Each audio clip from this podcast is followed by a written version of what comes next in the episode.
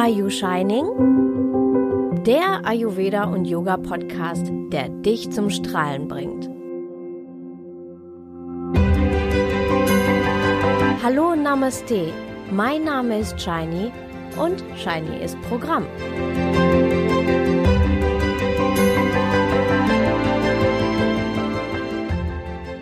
Hallo und Namaste. Schön, dass du wieder dabei bist. In der heutigen Episode erfährst du, so wie ich es dir versprochen habe, was im Sinne von Ayurveda und Yoga ganzheitlich bedeutet und was es mit diesem Vata, Pitta und Kapha auf sich hat. Aber beginnen wir erstmal mit dem Wort ganzheitlich. Äh, Im Westen war das früher auch der Fall, dass der dass der Körper im Ganzen betrachtet worden ist und eben auch andere Ebenen des Menschen mit einbezogen worden sind. Auch die, in den Behandlungen fand es ähm, Ausdruck, zum Beispiel wurden Aderlässe und vieles weitere durchgeführt. Aber seit circa Ende des 19. Jahrhunderts hat sich die Schulmedizin verändert und all diese Dinge sind aus dem Programm gestrichen worden. Seitdem gibt es die Schulmedizin so, wie wir sie heute kennen. Aber selbst in der modernen, in der heutigen Schulmedizin ähm, finden wir immer mehr die Tendenz, dass andere Zusammenhänge mittlerweile wiedererkannt werden. Wir sind nun mal nicht eine Sammlung von ein paar Organen. Wir sind nicht zwei Beine, zwei Arme, ein Kopf und bisschen Haut, bisschen Haare. Es ist nicht so, dass die Systeme des Körpers nicht miteinander in Verbindung stehen. Im Westen wird das immer mehr bekannt unter den Begriffen von Psychosomatik oder auch psychosomatischen Erkrankungen, in denen eben die Verbindung zwischen der Psyche und den Emotionen zum Körper hin betrachtet werden. Auch umgekehrt wird, wird es sich angeschaut, die Verbindung vom Körper auf die Psyche, auf die Emotionen in der Somatopsychologie. Aber jeder Laie weiß es, kennt es von sich selber, hat die Erfahrungen gemacht. Wie zum Beispiel, bist du traurig? Dann machen sich Flüssigkeiten auf den Weg durch die Tränendrüse und die Tränen kullern deine Wangen herunter. Bist du sehr wütend oder beschämt, dann treibt es dir die ja, wie man so schön sagt, die Schamesröte ins Gesicht. Und genauso äh, kennst du das vielleicht auch von, von dir selber oder aus Beobachtung, auch in äh, größeren Beispielen.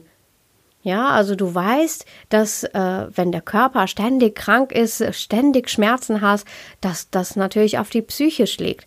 Und umgekehrt genauso, wenn jemand depressiv ist ähm, oder ständig traurig, ständig wütend ist, dass der dementsprechend auch körperliche Erscheinungen bekommen kann.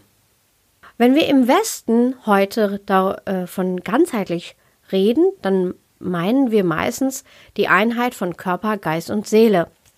Wobei äh, das zwar ja sozusagen allgegenwärtig ist, aber kaum einer kann es wirklich definieren oder konkret benennen, was das denn eigentlich bedeutet. Den Teil Körper schon, aber dieser Teil Geist und Seele, das ist immer noch irgendwie schwammig oder wird dann gleich in die Schiene von, von Esoterik oder von Religion reingesetzt. Wir reden ähm, von fünf Ebenen, von fünf Hüllen, die den Menschen umgeben. Beschrieben wurde das in dem achtgliedrigen Pfad des Patanjali und zwar unter dem Begriff der Panchakoshas. Pancha bedeutet fünf und Koshas ja sind hier diese Hüllen. Und zwar gehen wir davon aus, dass diese fünf Hüllen das Selbst des Menschen bilden. Möchte der Mensch zu sich selbst finden, muss er all diese fünf Hüllen durchdringen. Und dabei reden wir von grob zu fein oder auch von außen nach innen. Heute werde ich dir diese fünf Koshas nur ganz kurz, ganz grob vorstellen, aber wenn es dich noch mehr interessiert, dann schau doch einfach in meinen Blog rein. Demnächst wird es dazu einen Artikel geben, in dem ich da ein bisschen tiefer reingehe. Die erste Hülle heißt Anamaya Kosha. Das ist eine grobstoffliche Ebene und hier reden wir von dem Körper und von dem Aktivbewusstsein. Dieser Körper besteht aus Mahabhuta. Das sind die fünf Elemente Erde, Wasser, Feuer, Luft und Raum. Die Durchdringung dieser Hülle erreichen wir durch die Asanas. Das sind die Körperübungen, die wir im Yoga beschreiben. Die zweite Hülle ist das Pranamaya Kosha. Hier finden sich alle Energiekanäle, zum Beispiel der Atem und der Stoffwechsel. Aber Prana, das ist sehr viel mehr als nur der Atem, denn es ist die universelle Lebensenergie. Und diese wird transportiert durch die Kanäle, durch die Energiekanäle. Sie bildet die Brücke zwischen dem Körper und dem Geist. Sie ist die vitale, lebensspendende Energie und sie durch, durchströmt die körperliche Ebene. Und die Durchdringung dieser Ebene, dieser Hülle, schaffen wir durch Pranayama. Und das ist die Kontrolle des Geistes und des Atems. Die dritte Hülle ist Manomaya Kosha. Hier finden wir einerseits das Gemüt und die fünf Sinne, andererseits die Emotionen, Wünsche, Bedürfnisse, Erinnerungen und Ängste. Die Durchdringung erreichen wir durch Pratyahara, die die Sinne nach innen richtet, und Dharana, Unbewusstes zu erreichen. Die vierte Hülle ist Vijnana Maya Kosha. Dies ist die Ebene, die im Westen als Intelligenz bezeichnet wird. Äh, sie benötigt Informationen und Wissen. Der feinstoffliche Körper kann reflektieren, analysieren und interpretieren. Und die Durchdringung geschieht auch durch Dhyana. Also das ist äh, die Meditation oder eben auch äh, höhere Bewusstseinszustände zu erreichen. Die fünfte und letzte Hülle ist Anandamaya Kosha. Das ist die Essenz der individuellen Seele Atman. Das ist tiefe Glückseligkeit, Freude und Erfahrung von allem, was ist. Die Durchdringung erreicht man nur, wenn man mit sich selbst im Reinen ist, wenn man voll im Hier und Jetzt ist und nicht nach dem trachtet, was nicht da ist. So, das war mal ein ganz kurzer Überblick zu dem, wie wir ganzheitlich betrachten. Aber in jede einzelne Höhle kann man noch tiefer und noch tiefer eindringen, um zu verstehen, welches Konzept sich dahinter verbirgt. Aber heute möchte ich dir noch gerne erklären, was Tridosha ist, nämlich, vielleicht hast du es auch schon mal gehört, Vata, Pitta und Kapha. Vielleicht hast du im Supermarkt, Bioladen oder Reformhaus schon mal sowas gesehen wie ein Vata-Tee, ein Kapha-Öl oder eine Pitta-Gewürzmischung. In den Kochbüchern und leider oftmals auch in den Ernährungsberatungen findest du immer wieder äh, Fragebögen, meistens sogar sehr kurze Fragebögen, die du teilweise auch selber für dich ausfüllen kannst. Und darin findest du Fragen wie, isst du gerne scharf? Bist du schnell gereizt oder aggressiv? Aha, du bist ein Pitta-Typ. Dann bekommst du also das Ergebnis, welcher Typ du bist. Und entsprechend werden dann Rezepte dann äh, ausgelegt, welche Rezepte sind für welchen Typen geeignet oder gut. Ich werde dir erzählen, warum ich nichts davon halte. Warum ich meine, dass es zwar ein guter Werbegag ist, der monetär auch funktioniert, denn die Leute kaufen das ja und bezahlen diese Bücher. Aber ähm, ich, ich verrate dir, warum ich meine, dass das nichts bringt, sich selber äh, die, per Ankreuztests, wie es halt in diesem Psychotest von, von Jugend- oder Frauenmagazinen ja auch oft zu finden sind, äh, sich selber in so einen Typ einzuteilen. Tri-Dosha heißt, Tri ist drei, Dosha, naja, dafür gibt es keine tatsächliche gute Übersetzung ins Deutsche, aber das sind so die Lebensenergien. Ähm, das sind Vata, Pitta und Kapha.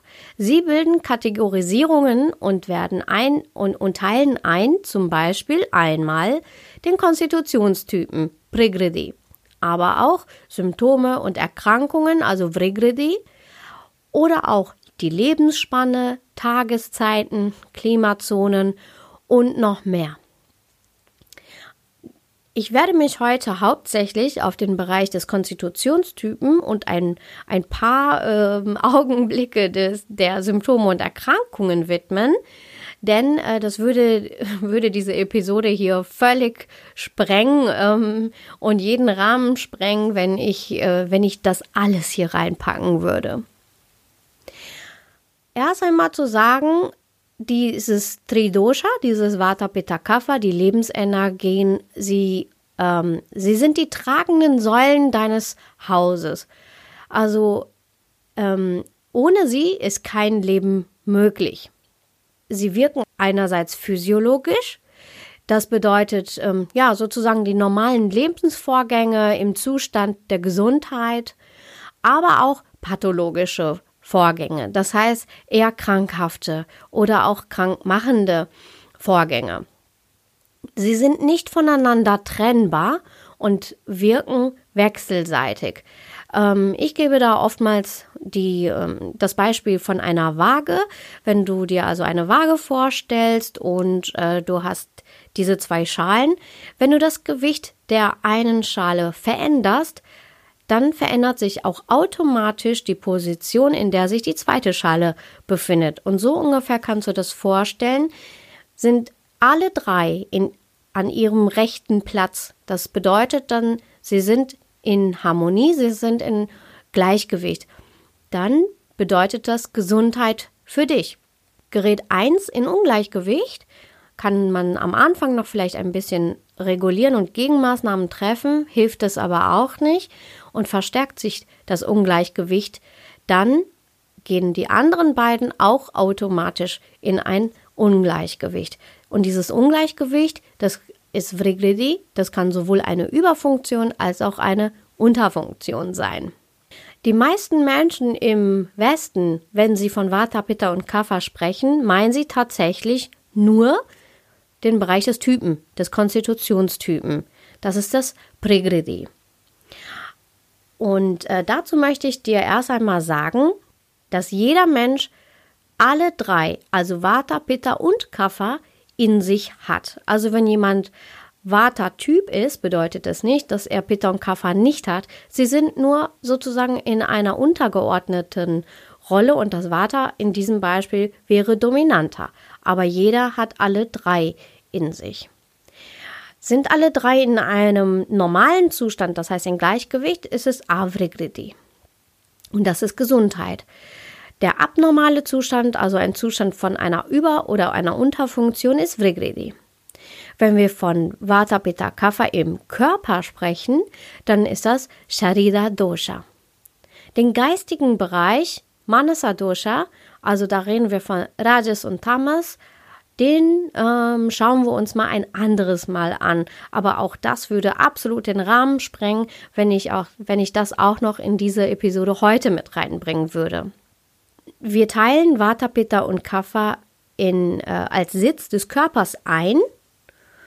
Eben zum Beispiel vom Kopf bis circa Herzgegend ist die Kapha-Region äh, des Körpers. Von ungefähr Herz bis Nabel ist die Pitta-Region und von unterhalb des Bauchnabels bis also zu den Füßen ist die Vata-Region. Nichtsdestotrotz sitzen alle drei Vata, Pitta und Kapha mit jeweils ihrer ganz spezifischen Funktion in jeder einzelnen Zelle des Körpers. Die Entstehung von Pregredi, das ähm, das entsteht tatsächlich bei der, ähm, bei der Vereinigung von Atharva, das ist die Eizelle, und Shukra, Sperma, und verbleibt bis zum Tod. Und wenn man ähm, sich fragt, was beeinflusst denn die Bildung des Pregredi, die Bildung des Konstitutionstypen, das ist einmal das, was wir heute modern als Gene bezeichnen, dann aber auch die Ernährung kurz vor der Zeugung, also die Ernährung der Eltern, kurz vor der Zeugung des Kindes, das Ambiente und die Stimmung während der Zeugung, die Jahreszeit, in der das Kind gezeugt worden ist, aber auch die Psyche und das Bewusstsein der Eltern während des Geschlechtsaktes und natürlich auch karmische Einflüsse. Wenn wir jetzt den Konstitutionstypen ähm, in Vata, Pitta oder Kapha einteilen, solltest du auch Folgendes wissen. Die meisten Menschen ähm, sind nicht reine Typen, also nicht, wie es in den Fragebögen am Ende rauskommt, der Vata-Typ, der Pitta-Typ oder der Kapha-Typ.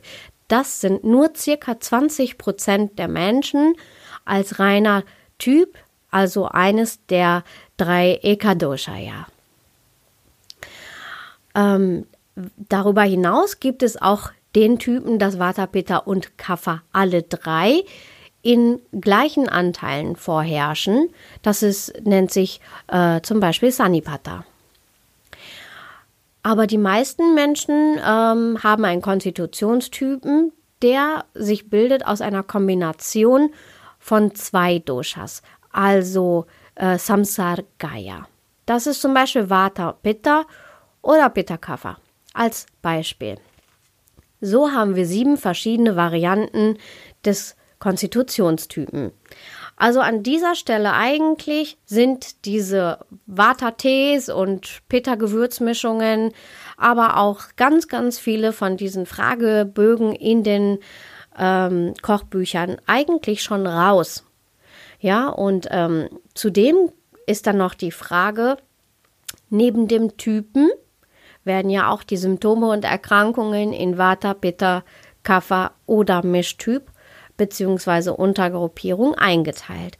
Das heißt, man kann ja auch ein, ein Vata-Konstitutionstyp sein und eine Pitta-Erkrankung haben. Ja, also da wird es halt schon jetzt schon so viel komplizierter, dass das diese Fragebögen überhaupt nicht auffangen können. Wie gesagt, werden die Vrigridis, also die Symptome und Erkrankungen oder die Störungen, auch eingeteilt in Vata, Pitta, Kapha oder Mischtyp. Und jedes der drei hat jeweils fünf Untergruppierungen.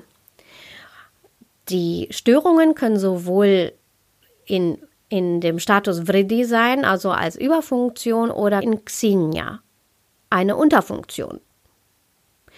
Wenn wir das alles zusammenzählen, kommen wir auf mehr als 63 Kombinationen gesamt. Und hierbei sind andere Aspekte wie die Datus, also Gewebestrukturen, die Malas, also die Abfallprodukte und weitere noch nicht berücksichtigt. Das alles muss allerdings mit berücksichtigt werden, wenn man einen Menschen berät, eine Ernährungsberatung äh, gibt oder eine Therapie ähm, äh, konzipiert. Und im Ayurveda wird es alles sehr individuell eben entsprechend für diesen Menschen zusammengestellt und abgestimmt. Wir haben ganz wenig Pauschalen, also sowas wie Joghurt ist für alle gut, äh, Rohkost ist für alle gesund oder Fasten sollte jeder. Insbesondere was Medikamentengabe betrifft, ist auch hier keine Pauschalisierung. Also dass für die Erkrankung X immer das Medikament Y gegeben wird, das ist nicht ähm, im Ayurveda vorgesehen. Denn jeder hat einen anderen Konstitutionstypen und auch die Erkrankungen und Kombinationen sind bei jedem Menschen eine andere. Damit du dir jetzt aber mehr konkret etwas vorstellen kannst, was heißt denn das jetzt eigentlich? Wenn man ein Vata-Typ, ein Pitta-Typ oder ein Kapha-Typ äh, ist, möchte ich dir ein, äh, ja, ein paar Beispiele nennen. Und äh, die sind natürlich ein bisschen pauschalisiert, also ein bisschen realitätsfremd, wenn man so will. In der Realität kommt das so in, in dieser Reinheit und in, ins Extrem gesehen ähm, nicht oder kaum vor. Beginnen wir erstmal mit einem Vata-Typ. Zunächst müssen wir die Einteilung vornehmen von Mahabhuta. Das ist die große Lehre der Elemente. Wir reden von fünf Elementen und ähm, verbunden mit Vata sind die Elemente Vayu, das ist Luft, und Akasha, das ist Raum, ja, Schrägstrich Äther. Die Eigenschaften von Vata sind Ruksha, das ist trocken, Lagu, leicht in Gewicht, Sita, kalt, Kara, rau, Schuksma, Feinheit und Kala, Bewegung. Ja, um ein paar Beispiele zu nennen, ähm, ein reiner Vata-Typ ist eher vom Körperbau fein, filigran, also eher schlank. Ähm, oftmals sieht man Knochen wie zum Beispiel äh, vom Schlüsselbein, Nase, Kinnpartie oder Finger sind oftmals sehr filigran. Und wenn ein Vata-Typ abnehmen möchte, geht es meistens auch sehr einfach und sehr schnell. Die Trockenheit sieht man im Körper oftmals zum Beispiel, ähm, wenn die Haut trocken ist, wenn die Haare und Nägel zum Beispiel trocken und brüchig sind und ähm, die Bewegung, die kann man einmal im Körper sehen, als auch in den Gedanken. Also ähm, zum Beispiel äh, braucht ein Vata-Typ immer wieder Abwechslung. Also immer nur das Gleiche zu tun, das Gleiche zu erleben, das ist nichts. Zumindest nichts für den Vata-Typen. Ähm, die Bewegung und ein Ausgleich und äh, findet zum Beispiel Ausdruck in einem Wechsel. Ob das die Kleidung sind, ob das der Wohnort ist, der Arbeitgeber, Partnerschaften, ähm, aber Wechsel sind einfach häufiger als bei anderen Konstitutionstypen. Die Bewegung ist auch insofern im Körper, dass, dass der Vata-Typ äh, Sport liebt und Sport auch braucht. Und äh, ja, ich sage immer, lieber ein Marathon laufen als spazieren gehen. Und äh, ein, dieser Wechsel und diese Bewegung ähm, findet man dann auch in einer gewissen Unregelmäßigkeit. Also das kann zum Beispiel unregelmäßig Essen bedeuten.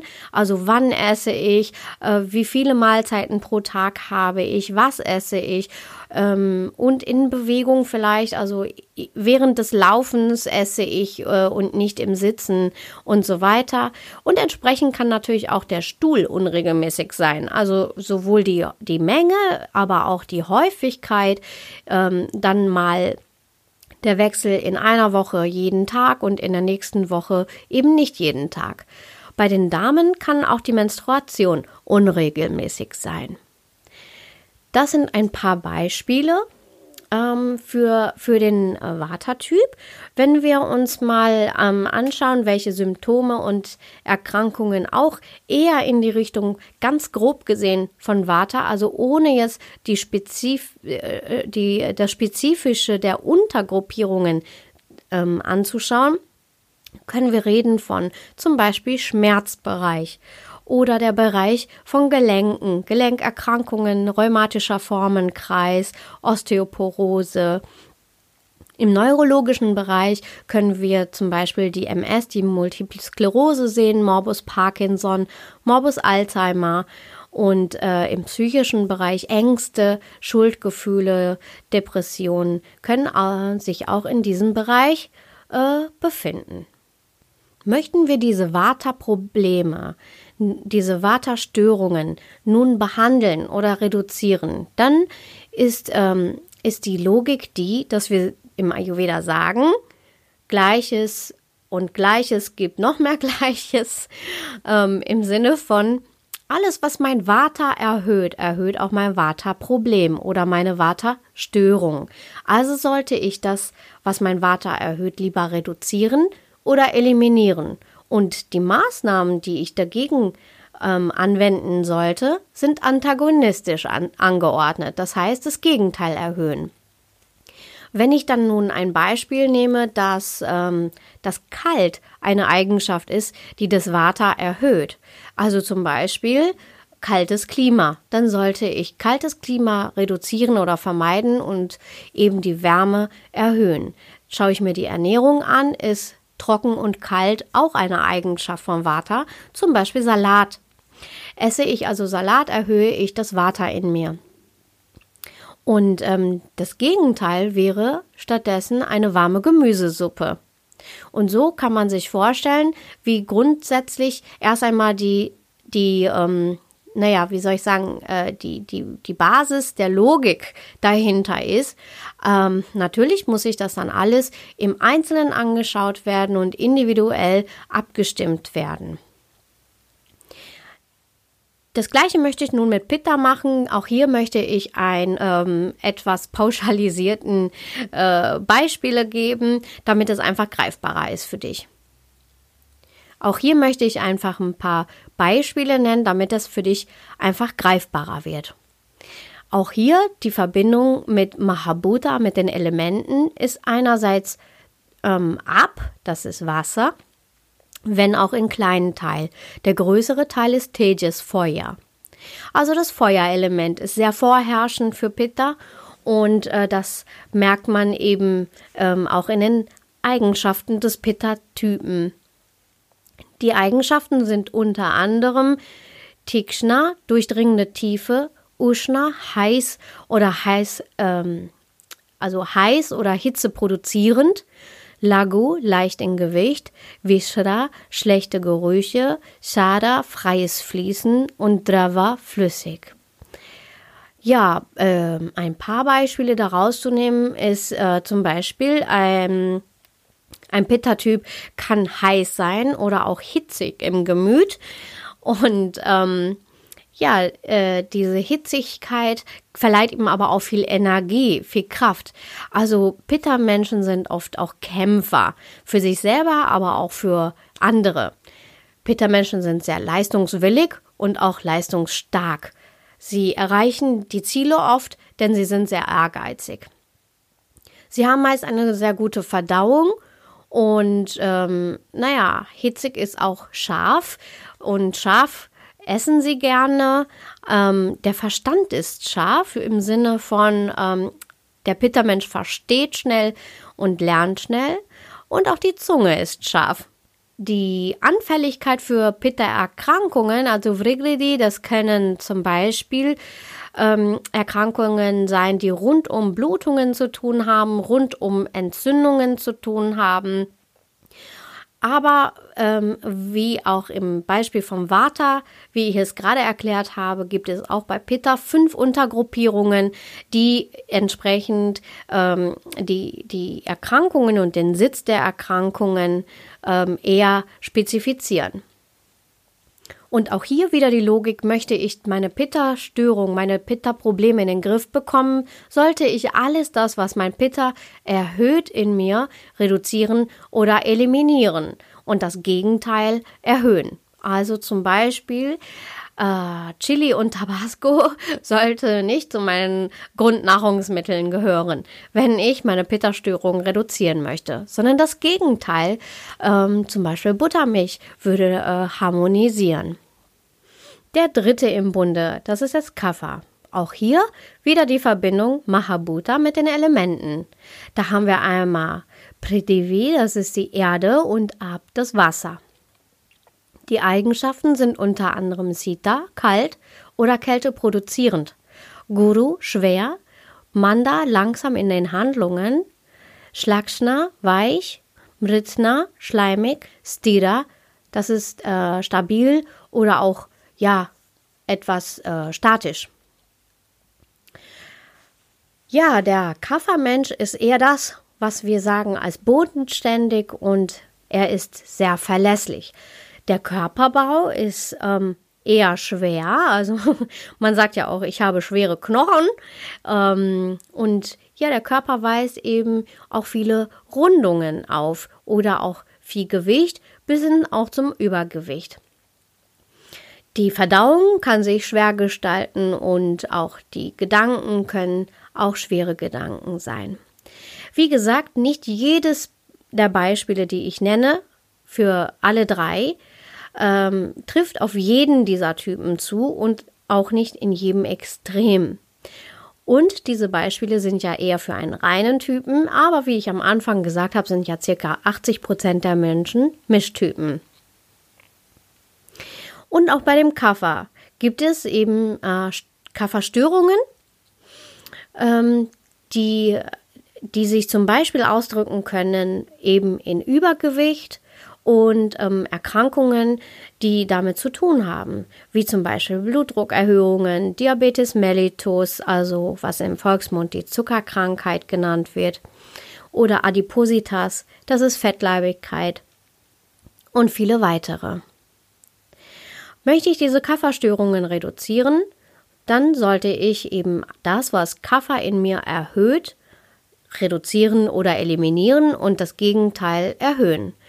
Das heißt, ähm, wenn ähm, unter anderem Eigenschaften von Kaffer sind ähm, kalt und schwer, dann könnten damit ähm, in der Ernährung auch sowas wie Käse gemeint sein, denn oder auch Salat, denn sie sind kalt und sie sind schwer verdaulich. Wenn wir im Bereich von Behandlungen, von Massagen äh, uns anschauen, dann kann es sein, dass nicht nur in der Ernährung auf öliges und schleimiges oder schleimbildendes verzichtet werden sollte, sondern individuell könnte sogar ähm, sein, dass selbst eine Ölmassage kon kontraproduktiv ist und vielleicht eher eine Pudermassage indiziert ist, dass also gar nicht mit Öl gehandhabt wird. Was genau bei diesem Menschen sinnvoll ist, muss natürlich wiederum individuell ähm, angeschaut und abgestimmt werden. Allgemeingültig kann man sagen, dass äh, die Mahabhutas, also die Elemente, auf jeden von uns greifen, unabhängig von unseren Konstitutionstypen. Und die Eigenschaften der jeweiligen Vata, Pitta oder Kapha, die wirken ähm, zum Beispiel dann auch unabhängig auf jeden Konstitutionstypen auf uns, wenn wir davon sprechen, dass zum Beispiel ein kalter Wind die, die Kälte und die Trockenheit, also Vata, in uns erhöhen kann. Das ist unabhängig von unserem Konstitutionstyp. Oder ein anderes Beispiel zu nennen, ähm, wenn, wenn ich ständig aggressiv gemacht werde, dann treibt es eben das Pitta in die Höhe, auch hier unabhängig von dem Konstitutionstyp. So, das waren jetzt erstmal die ersten paar Beispiele, damit du, ähm, damit das Thema Vata Pitta Kapha für dich ein bisschen mehr greifbarer wird. Du erkennst jetzt vielleicht, warum Ayurveda sehr individuell ist und warum wir relativ wenig ähm, aussprechen, was pauschal für jeden geeignet ist. Und hoffentlich hast du erkannt, dass diese Fragebögen, die du selber ausfüllen kannst, um dir selber zu zeigen, welchen Konstitutionstypen du hast, äh, meistens nichts sind. Ich will jetzt nicht alle über einen Kamm scheren, aber ähm, du hast die Richtung hoffentlich verstanden, die ich dir äh, vermitteln wollte. Obwohl du schon jetzt merken konntest, dass dass das Thema auch von Konstitutionstypen ähm, ein bisschen komplizierter ist, als nur drei, vier Sachen abzufragen, um dann den Konstitutionstypen zu erkennen, sondern du hast wahrscheinlich jetzt erkannt, dass es ein wenig komplizierter ist, als nur ein paar Fragen zu stellen, um dann eben als Ergebnis einen Konstitutionstypen zu, zu erfassen. Ich habe dir jetzt schon einige Punkte genannt, ähm, die wichtig sind, im, wenn wir über Tridosha, über Vata, Pitta und Kapha sprechen, und das war ja noch lange nicht alles. Wir haben uns heute nur auf einer ganz groben Ebene bewegt. Das war nur eine ganz grobe Einteilung und ähm, ja, wir haben jetzt sozusagen ein bisschen an der oberflächlichen Fassade angekratzt. Und so hast du jetzt mal gehört, dass es neben dem Konstitutionstypen eben auch Symptome Erkrankungen gibt, die in Vata, Pitta, Kapha eingeteilt werden, dass die wiederum jeweils nochmal fünf Untergruppierungen haben, dass aber auch die ähm, Region des Körpers, Klimazonen, Lebensspannen und weitere auch in Vata, Pitta, Kapha eingeteilt werden und dass jeder Mensch eine andere Kombination von dem Pregrity, also dem Konstitutionstypen, aufweisen. Ich hoffe, ich konnte dir ein wenig schon mal zeigen, wie tiefgreifend das Wissen von Ayurveda ist. Und ich hoffe, dass ich dich neugierig gemacht habe, noch mehr zu erfahren. In meiner nächsten Episode greife ich die Jahreszeit ein wenig auf und werde dir ein paar praktische Trips, also Tipps und Tricks dazu geben. Ich freue mich. Also, ich hoffe bis zur nächsten Episode. Und wenn du nichts verpassen möchtest, dann werde doch einfach Teil der Sunshine Community und trage dich in meinen Newsletter ein. Lachende Grüße und keep shining!